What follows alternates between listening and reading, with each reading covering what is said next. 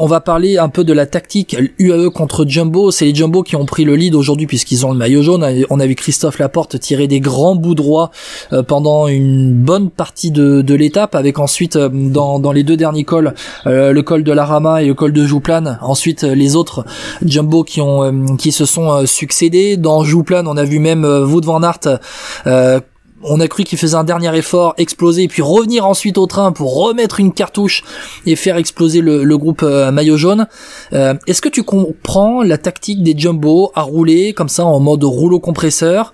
Euh, pour au final, ben, en fait, j'ai envie de te dire rien. C'est-à-dire que certes, Vingegaard reprend une seconde à Pogacar au général, mais la victoire d'étape, elle est pour Carlos Rodriguez, elle n'est pas pour les Jumbo.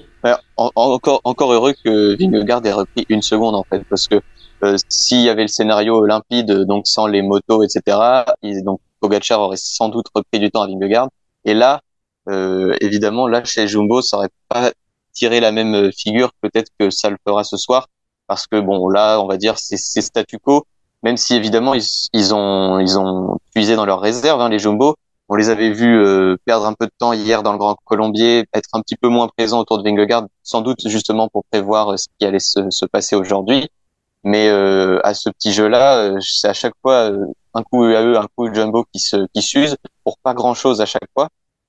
Et quand on regarde bah, le scénario de l'étape d'aujourd'hui, je pense que psychologiquement, donc, on revenait sur l'épisode, Pogacar peut être un peu frustré de son final, mais je pense quand même que Vingegaard ne va pas se satisfaire de la seconde reprise par rapport à tout ce qu'a mis en place Jumbo tout au long de l'étape.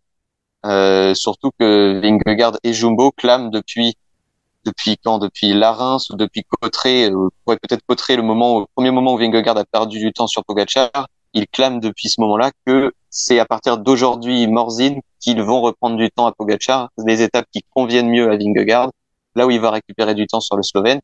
Aujourd'hui, il a récupéré une seconde.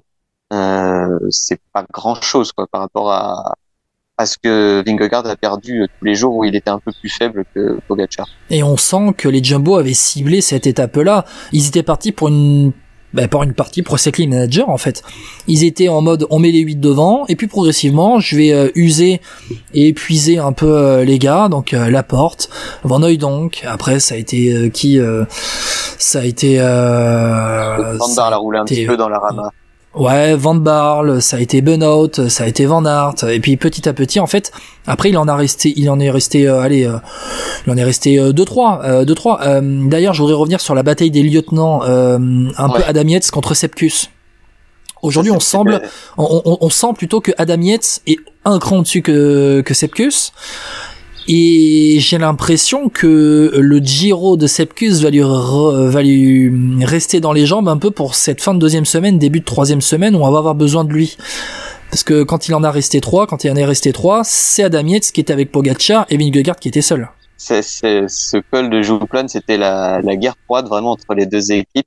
Euh, c'était un coup on montre qu'on a l'arme massive euh, Van Aert, il s'écarte, derrière on montre qu'on a Adam Yates euh, du côté du AE, Ensuite, c'est ce qui reprend le relais. Adam Yates qui en remet une. C'était assez assez fou euh, euh, là-dessus. C'était vraiment du, du, bluff entre les deux équipes euh, à qui avait le meilleur lieutenant. Et à ce petit jeu-là, aujourd'hui, comme tu l'as dit, c'est Adam Yates qui a un peu plus marqué des points que Sepkus. On le sait grossièrement chez les, les, deux, ils ont quand même des caractéristiques assez similaires dans leur rôle de lieutenant. C'est que c'est des, des lieutenants qui vont pas faire une trois semaines linéaires, mais qui vont être capables pendant une ou deux, voire trois étapes, de d'être quasiment au niveau de Vingegaard ou Pogacar ou au moins d'être vraiment dans le deuxième groupe à se battre avec les meilleurs. Ils auraient pu, bah, Yates s'est battu avec Rodriguez aujourd'hui. Euh, ça aurait pu être Kuss euh, parce que Kuss l'a déjà fait. Euh, il il l'aurait fait par exemple sur l'étape de Cotteret. Mais aujourd'hui, euh, donc Yates, comme tu l'as dit, a marqué plus de points que que Sepp Kuss. Après, je sais, j'irai pas jusqu'à dire que Kuss va dégringoler ou en tout cas être moins fort que, que Yates jusqu'à la fin du tour.